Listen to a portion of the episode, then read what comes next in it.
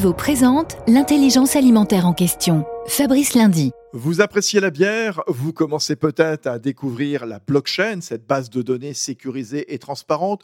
Vous aimerez forcément la première bière française blockchainée, présentée la semaine dernière au Salon de l'Agriculture par Malterie Soufflet, l'Eurélienne blanche, élaborée par la brasserie de Chandre dans la Beauce, à l'est de Chartres.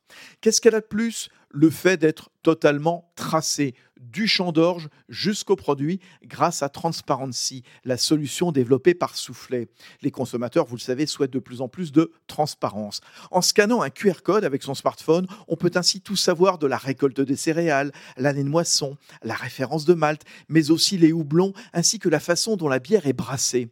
Avec Transparency, Malterie Soufflet veut ainsi se positionner comme un fournisseur de premier rang permettant d'apporter à ses clients des technologies innovantes.